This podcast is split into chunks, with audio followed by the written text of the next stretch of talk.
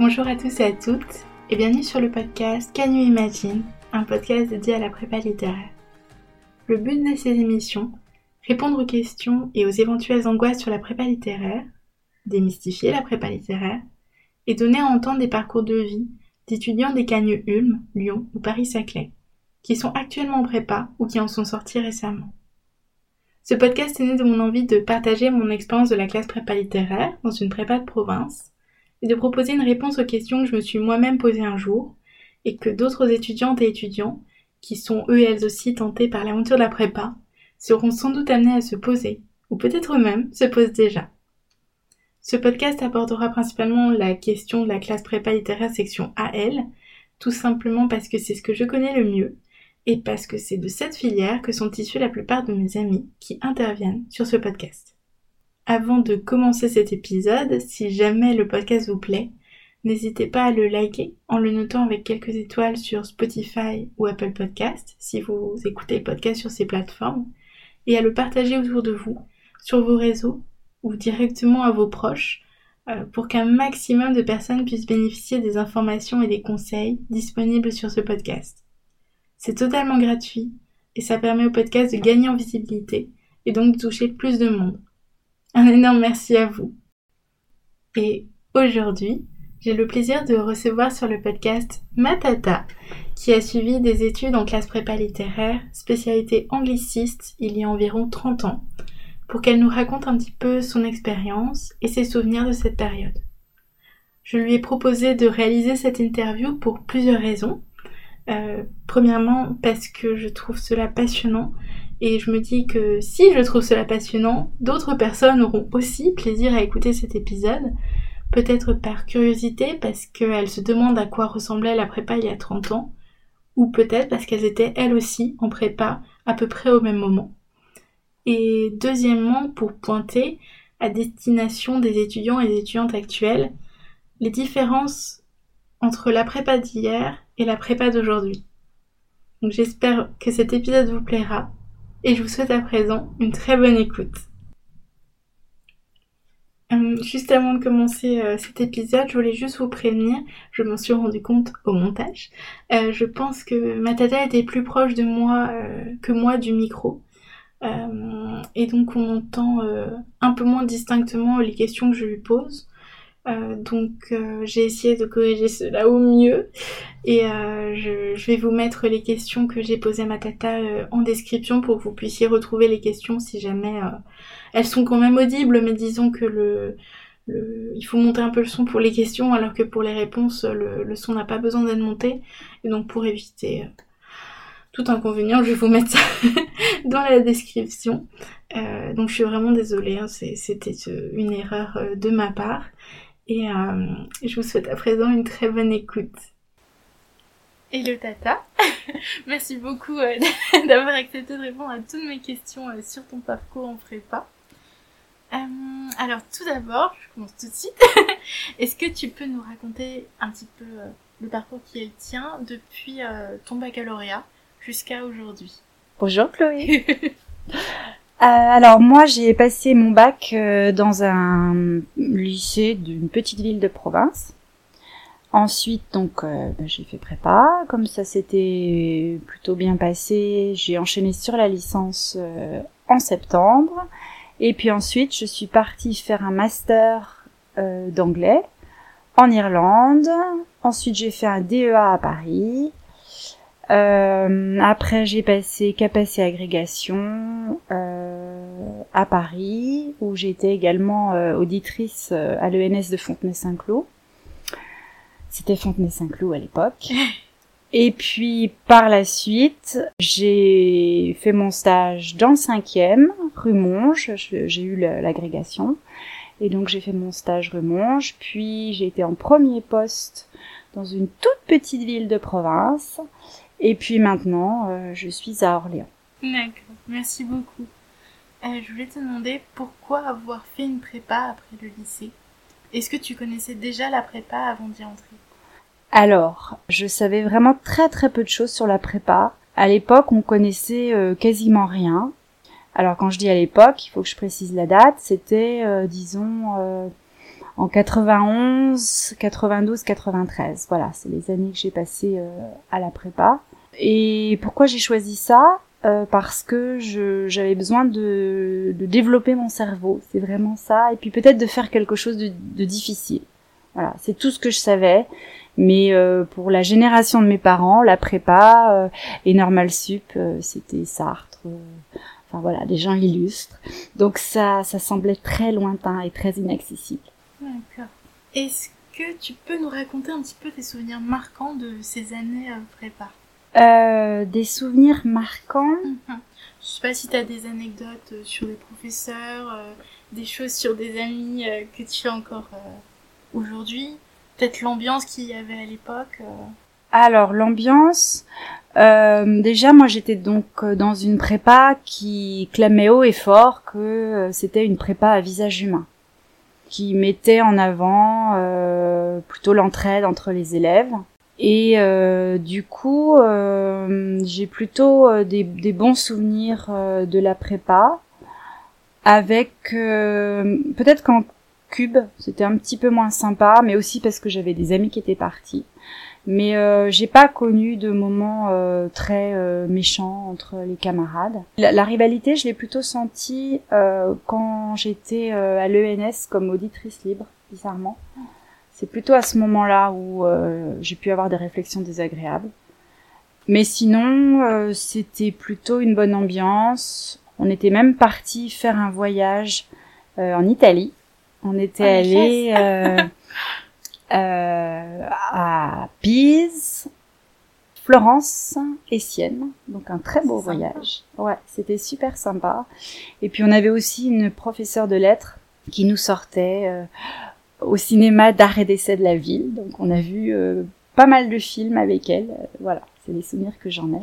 Et puis sinon, ce qui a beaucoup marqué mes années prépa, c'est bah, les amis que je me suis fait là-bas.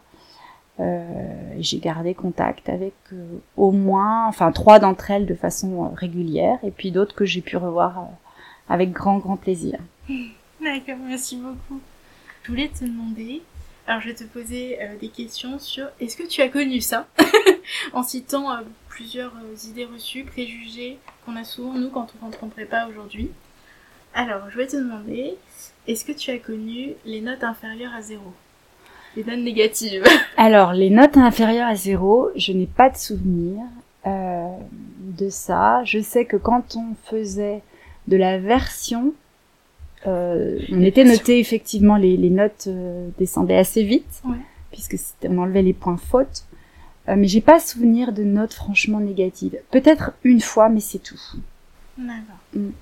Est-ce que tu as connu les copies rendues par ordre de notes? Peut-être, ça c'est possible, mais ça m'a pas tu veux parler d'un prof Alors j'ai un prof qui, ouais, qui euh, c'est assez drôle rétrospectivement, qui pesait les copies. Et donc chaque fois qu'on il rendait les copies, il disait bon, euh, je sais plus, un kilo trois. Oh, c'est pas terrible quand même. Voilà, ça nous faisait beaucoup rire. Euh, euh, qui note comme ça. Alors on note pas euh, au poids, mais lui en l'occurrence un petit peu quand même. Euh, est-ce que tu as connu, alors visiblement pas trop de ce que tu viens de me dire, les professeurs qui étaient un peu désagréables, euh, soit en col, soit en cours Non, alors j'ai pas connu de colleur fou, comme euh, pouvait en connaître notamment euh, les topins à l'époque. J'ai plutôt le souvenir de gens assez encourageants. Bon, en même temps, c'est vrai que je m'en sortais pas trop mal, alors peut-être que je l'ai mieux vécu aussi que, que certains. Euh, je me souviens d'un prof de philo, alors qu'il lui, euh, c'est par rapport aux copies et à la notation. C'était assez extraordinaire la façon dont il corrigeait les copies. Il, mettait plein de numéros partout. Si on reprenait les numéros qu'il notait dans l'ordre, euh, notre copie était considérablement améliorée parce qu'en fait ça refaisait le plan Ingrid disait comment faire en fait euh, oh, pour, avoir un plan, mais ça allait jusqu'à numéro 22, 23, enfin c'était hyper détaillé. C'était impressionnant, ces corrections de copie. Ah mais c'est super ça, c'est et ça aide vraiment du coup d'une copie à l'autre, tu vois les améliorations si tu suis euh, les numéros alors. alors, euh, je pense que ça a dû aider puisque je suis passée de, de 3 à 8 quand même. Donc euh, voilà, on peut se dire que c'est peut-être grâce à lui. D'accord, merci. Et euh, enfin, est-ce que tu as connu, bon ça tu, non, tu, tu as déjà répondu, la concurrence déloyale entre les étudiants, pas trop dans ta prépa en fait? Pas, j'ai pas le souvenir, parce que je pense que le, du coup, c'est le, le côté négatif de la chose, c'est que ça nous semblait pas accessible en fait, le MNS. Euh, et puis on est dans une prépa, euh, voilà, plutôt euh, agréable et, et ça nous paraissait très très loin. Et, et, du coup, peut-être qu'on aurait été plus poussé, on y aurait plus cru en même temps. Ouais. Peut-être. D'accord. Alors, je vais te demander, est-ce que pendant ta période prépa, tu avais un cher et tendre Et si oui, est-ce que les études en prépa et une relation te semblaient conciliables sans trop de difficultés? Conciliable pas vraiment. Euh, faut dire que j'étais un petit peu obsédée par le travail. J'y pensais un peu, euh, comme on dit, en me, rasant, en, me rasant le matin. euh, et du coup, euh, moi, j'ai un peu de mal à cloisonner euh, ma vie, le travail, enfin. Et, et à l'époque, ça me, tout, tout ce qui me m'empêchait de me concentrer sur mon travail euh, était compliqué. Alors rétrospectivement, je me dis que c'est très égoïste. Et mais bon, c'était comme ça. Oui, sur le moment. Euh, ouais, d'accord. Mm. Merci beaucoup. Je vais te demander, ça c'est une question traditionnelle sur le podcast. Si tu peux nous raconter ton meilleur et ton pire souvenir en prépa, euh, dans l'ordre de ton choix. Alors, mon meilleur souvenir. Euh, alors, je pense qu'il y a eu des moments euh, de travail avec des amis, en fait, à la bibliothèque ou ou encore quand une amie avait monté Pyram et B au théâtre avec une autre copine. Ça, c'était des bons moments. Le meilleur, bah, ça a peut-être été quand j'ai vu mon nom écrit sur le tableau, sur une feuille. Il y avait à donc afficher euh, ce qui était admissible, à la fois euh, euh, dans les prépas scientifiques où il y avait plein plein de noms et puis les prépas littéraires il y avait bah, il y avait mon nom en fait. Donc ça ça a été quand même un bon moment. Le pire moment peut-être les moments de découragement euh, euh, sur la philo. On va croire que je suis obsédée par la philo. euh, quand il était très tard, en début d'hypocagne, très tard le soir, et que je j'arrivais pas à faire mon devoir de philo. Euh, peut-être ça, la fatigue, et puis euh, bon, ma grand-mère est décédée pendant euh, l'hypocagne, et bon, ça n'a pas été un moment facile. Voilà. Mais de moments affreux, je sais pas, ou alors ma mémoire a préféré les effacer. C'est peut-être ça. D'accord, merci beaucoup. Euh, donc tu l'as dit avant, donc tu as été admissible pendant ton année de cube, à la fin de ton année de cube. Est-ce que tu peux nous raconter un petit peu euh, ton passage aux oraux, du moins euh, ce dont tu te souviens? Alors, mais le passage aux oraux. Alors là aussi, alors là, ça a été un peu teinté quand même de, hum, un peu de ressentiment vis-à-vis de mes professeurs, parce que déjà, je ne savais pas que hum, l'oral de l'ENS, enfin l'admissibilité à l'ENS, pouvait me donner la possibilité de passer les oraux de l'ESSEC. Et ça, je l'ai pas su. C'était la première année où ça pouvait se faire. Et je pense que mes profs avaient pas, avaient pas vu l'intérêt forcément. Donc du coup, je n'ai pas passé ces euros-là. Et euh, en fait, j'ai eu donc euh, l'admissibilité à Cachan et à l'ENS euh, Fontenay à l'époque. Et euh, les oraux étaient sont tombés le même jour. Et, euh, et on n'a rien osé dire en fait. Et rétrospectivement, je me dis que que, que... enfin, on n'a rien osé dire parce qu'en fait, on m'a dit, bah, vous choisissez l'un ou l'autre concours. Ouais, non, ce qui... voilà. Aujourd'hui, aujourd'hui, ce serait pas possible et ça passerait. Voilà, c'est ça. Et du coup, on m'a dit, il faut choisir. Et en fait, j'ai choisi le plus prestigieux parce que c'est celui qui me faisait le plus envie. Donc j'ai choisi l'ENS. Et je me dis que peut-être que j'aurais mieux fait de choisir Cachan. Mais euh, bon, voilà, après on sait pas. Mais ça, j'ai trouvé que c'était euh, un peu raide quand même. Euh. Après, euh, je sais pas si quelqu'un dans Paris, très sûr de soi, n'aurait pas râlé à l'époque. Mais bon, c'est comme ça, c'est passé. Alors les oraux, donc je les ai, j'étais logée à l'ENS. Et là, ça a été euh, pas facile, les oraux. Alors déjà, euh, les, les, locaux de l'ENS à l'époque étaient euh, assez anciens. On entendait tout d'une chambre à l'autre. les cloisons étaient très fines et c'était assez désagréable. Et ce qui était le pire, c'est que en fait, tous les gens qui passaient l'oral mangeaient à la même table. Et bon, ça c'était c'était pas simple parce que tu mangeais avec tes, concurrents en fait. Et bon, il y a des gens qui étaient très très sur d'eux, ce qui n'était pas forcément mon cas. Donc euh, c'est vrai que ça n'a pas été quelque chose de très agréable. Et puis euh, euh, ce dont je me souviens aussi, c'est euh, au moment de la, les, résultats sont proclamés. Je sais pas si c'est toujours le cas, mais ils étaient proclamés à l'époque. Et il fallait que j'aille à Paris donc pour euh, assister à la proclamation. Et en fait, je me suis perdue dans le métro. Alors je pense que c'est un peu euh, freudien, je ne sais pas. donc je suis arrivée une fois la proclamation euh, terminée. Et, et bon, ce qui était peut-être pas plus mal, parce que je pense que c'était peut-être un peu difficile à, vivre. Mais voilà. les oraux, alors les oraux aussi étaient publics. Pareil, je sais pas si c'est encore le cas. Sauf euh, Covid. ouais. Mais ah sinon, non, c'est public. Si on veut. Au choix du candidat, il me semble. Oui, alors en fait, on, je crois que hum, les gens qui veulent assister aux euros demandent, posent la question en fait. Donc moi, j'ai, il y a, y a, le frère d'une fille qui était avec moi en prépa, qui euh, avait demandé s'il pouvait assister. Je me souviens que j'avais dit oui, je m'étais un peu sentie obligée parce que je la connaissais, mais ça m'avait un peu tétanisée. Euh, ça, c'était pour l'épreuve de français. En anglais, le jury m'avait fait très très peur, euh, notamment parce que je crois qu'il y a un monsieur ou une dame, enfin ils étaient deux, il y avait un homme et une femme, mais il y en a un des deux qui avait des grosses lunettes et qui devait pas voir très clair, mais qui me regardait fixement. je me disais, oh, je, dis que des bêtises, c'est horrible. Et puis euh, je me souviens en revanche d'un à l'épreuve de culture générale d'un d'un prof qui était euh, très gentil, euh, très agréable euh, et qui cherchait vraiment à mettre à l'aise. Euh, j'avais j'avais une note potable, me semble-t-il. je crois que j'avais eu 12. Enfin bon, c'est pas non plus merveilleux. Et je me souviens que mon sujet, c'était les petites annonces.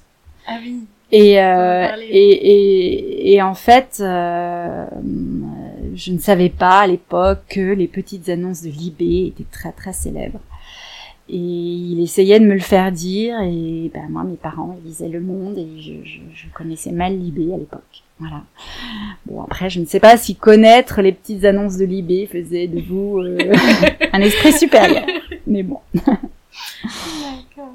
Et est-ce que, parce que là, tu as parlé par exemple d'une épreuve de culture euh, générale. générale qui n'existe plus. Enfin, moi, en tout cas, je l'ai pas du tout préparé. Oui, il y avait une épreuve de culture générale, et je me souviens que euh, euh, le professeur qui nous entraînait pendant l'année avait dit vous devez être capable de parler euh, de la queue d'un chat pendant euh, alors je sais plus combien de temps durait l'épreuve mais il faut être capable d'en dire quelque chose d'apporter des éléments culturels de faire un, un oral structuré sur n'importe quoi. D'accord. Est-ce que tu te souviens de, de l'ensemble des épreuves? Qu'est-ce que tu as passé en fait comme épreuve à l'oral? Alors, je crois que j'ai passé donc le français, ben, l'anglais, explication de texte dans les deux. En français, c'était euh, Stendhal. Et en anglais, je sais plus du tout sur quoi je suis tombée, là aussi. J'ai un Shakespeare, je suppose. Et puis, et puis la culture générale. Ouais. D'accord. Il y avait trois épreuves. C'est les, oui, je pense. C'est les trois dont je me souviens, en tout cas. D'accord. Et ça durait une semaine, enfin, ça durait trois jours de suite ou c'était deux jours et tu, non, tu sais plus ça? Ah non, je me souviens plus, de ces détails-là. non, c'est un petit peu loin maintenant. Euh, bah, merci beaucoup. Est-ce que tu peux nous parler un petit peu de ton passage de la prépa à l'université? Euh, Et je te pose cette question parce qu'il y a eu de gros changements entre ce que toi tu as pu vivre, expérimenter, et ce que nous aujourd'hui euh, nous avons la chance d'avoir. Alors moi, mon passage à l'université, euh, il a été plutôt facilité au début puisque euh, j'ai eu une double équivalence euh, en anglais et en histoire parce que je, en fait j'avais hésité entre les deux options et puis que je m'en sortais bien dans les deux et donc double équivalence de Doug à l'époque. D'accord. Euh, après, ça s'est compliqué un peu euh, au moment de la licence. Euh, en fait, donc euh, j'ai travaillé la licence pendant l'été et je l'ai passée en septembre pour pas perdre d'année. Et là, je me souviens que euh, il y avait un professeur de, la fac euh, qui était extrêmement désagréable, du style oui, puisque vous venez de la voie royale, puisque vous venez de prépa, vous devez bien savoir comment faire. Et puis, on voyait clairement que s'il pouvait euh, nous embêter un peu, euh, Ouais. il l'a fait d'ailleurs. Ouais. Mais alors, c'est en fait, tu faisais tes années prépa. Ouais. Et contrairement à aujourd'hui où une année équivaut à une année de licence et on valide les ECTS, toi, tu devais repasser des épreuves après ta prépa pour Alors, valider ta licence. oui. C'est ça. ouais. Ok. Oui, parce qu'en fait, euh, alors ça dépend. Si tu si tu quittais la prépa en, en carré, bah après tu arrivais en licence et tu continuais ta licence normalement. Mais là, comme j'avais QB et que je voulais pas perdre d'année, euh, il n'y avait pas d'équivalence pour la licence et donc je l'ai travaillé pendant les vacances. D'accord. Donc c'était vraiment, tu fais une année de prépa, une année de cube, Ouais, et ça compte pour euh, que la prépa, et Ouais. chez, chez nous, vous refaites une année. ouais. je- Enfin, alors est-ce que on avait euh, certaines, peut-être qu'il y avait le thème et la version qu'on n'avait pas dû repasser, mais je me souviens plus.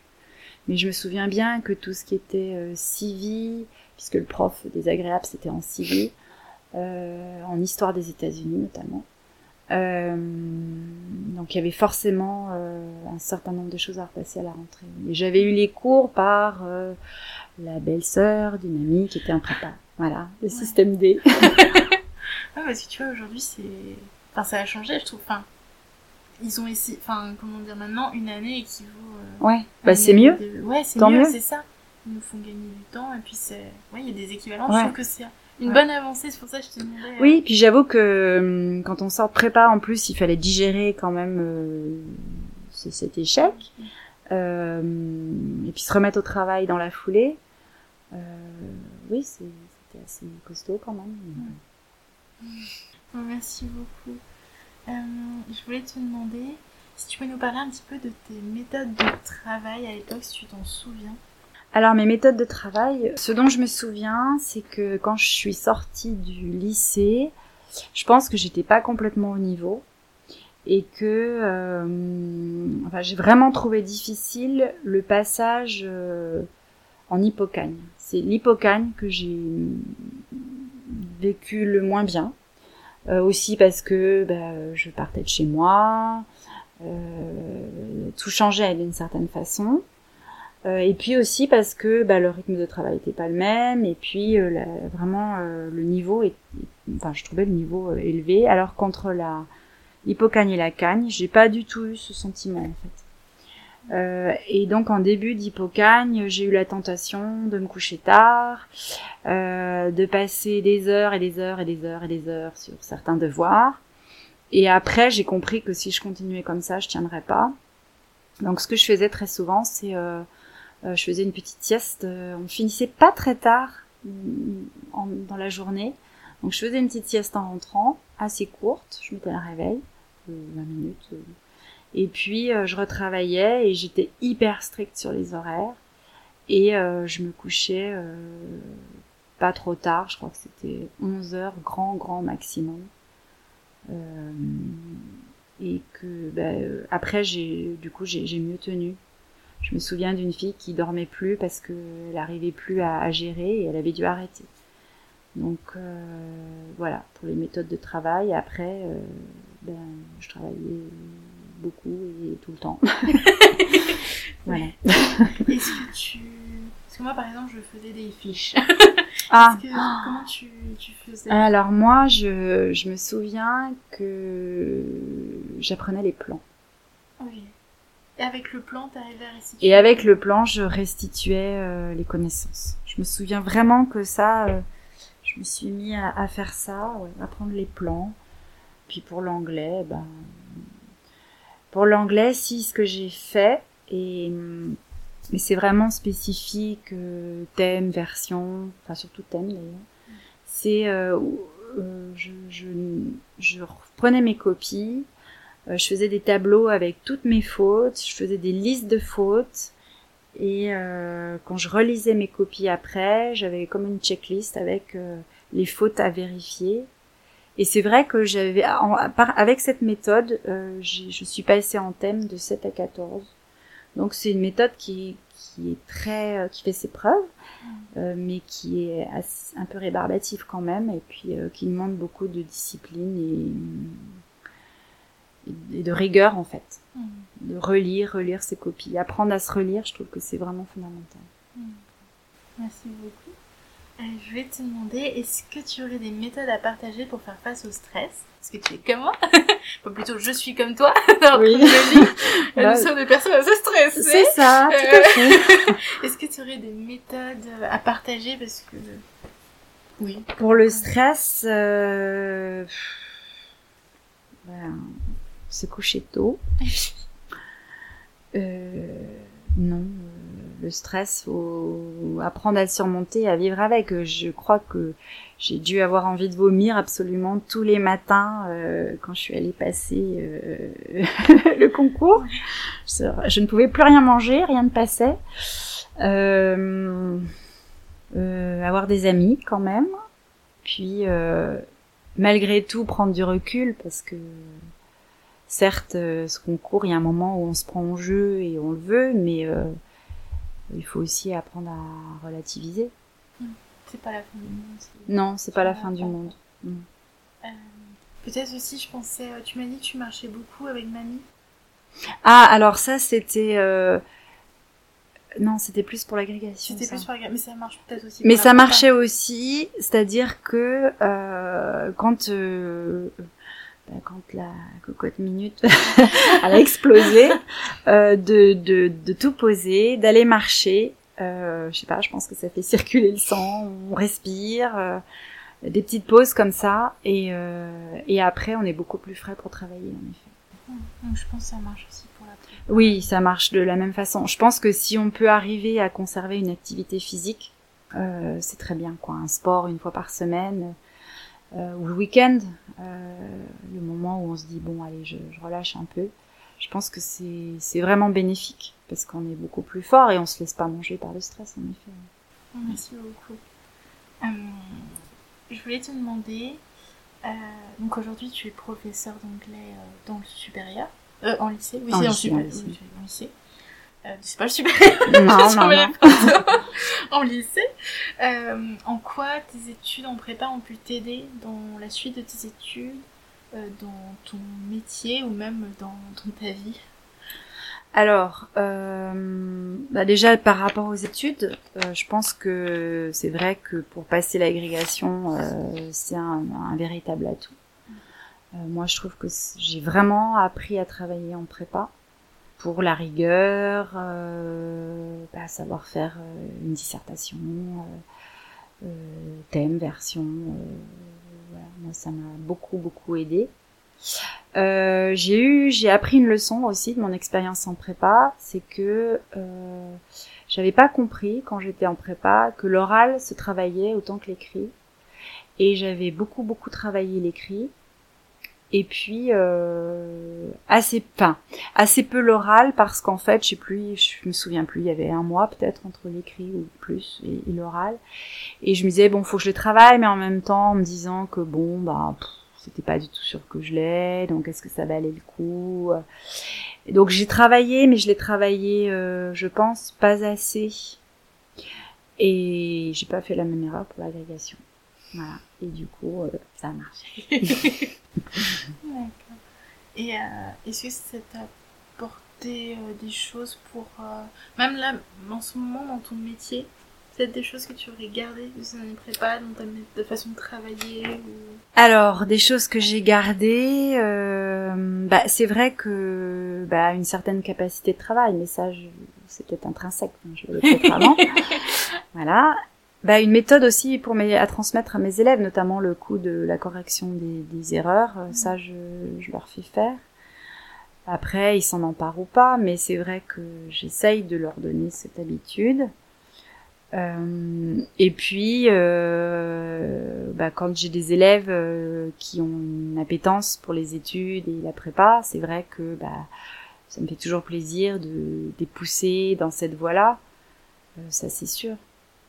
Après, je trouve que ça apporte euh, euh, bah, justement une ouverture d'esprit, une culture, un petit peu dans tous les domaines. Enfin moi, c'est ce qui m'a permis aussi. Alors ça, c'est pas pour mes élèves, c'est pour moi-même. Mm. Comme j'avais une, un, double DUG, après j'ai fait une licence d'histoire et j'ai pu euh, enseigné pendant dix ans. Alors la DNL, c'est pour les classes européennes. Je pense que les jeunes d'aujourd'hui connaissent le terme. Donc discipline non linguistique. Donc l'histoire en anglais dans le premier lycée où j'ai été nommée en fait. Là, je me suis éclatée. Ça m'a permis d'aller au Japon. Enfin, ça m'a permis plein de choses. Voilà. Euh, pour mes élèves, c'est vraiment essayer de leur enseigner une certaine rigueur et puis euh, aussi de les encourager. Voilà. Merci beaucoup. Euh, lorsque tu m'entends parler de la prépa, est-ce que tu trouves que la prépa d'hier que tu as connue euh, était plus dure peut-être que celle d'aujourd'hui?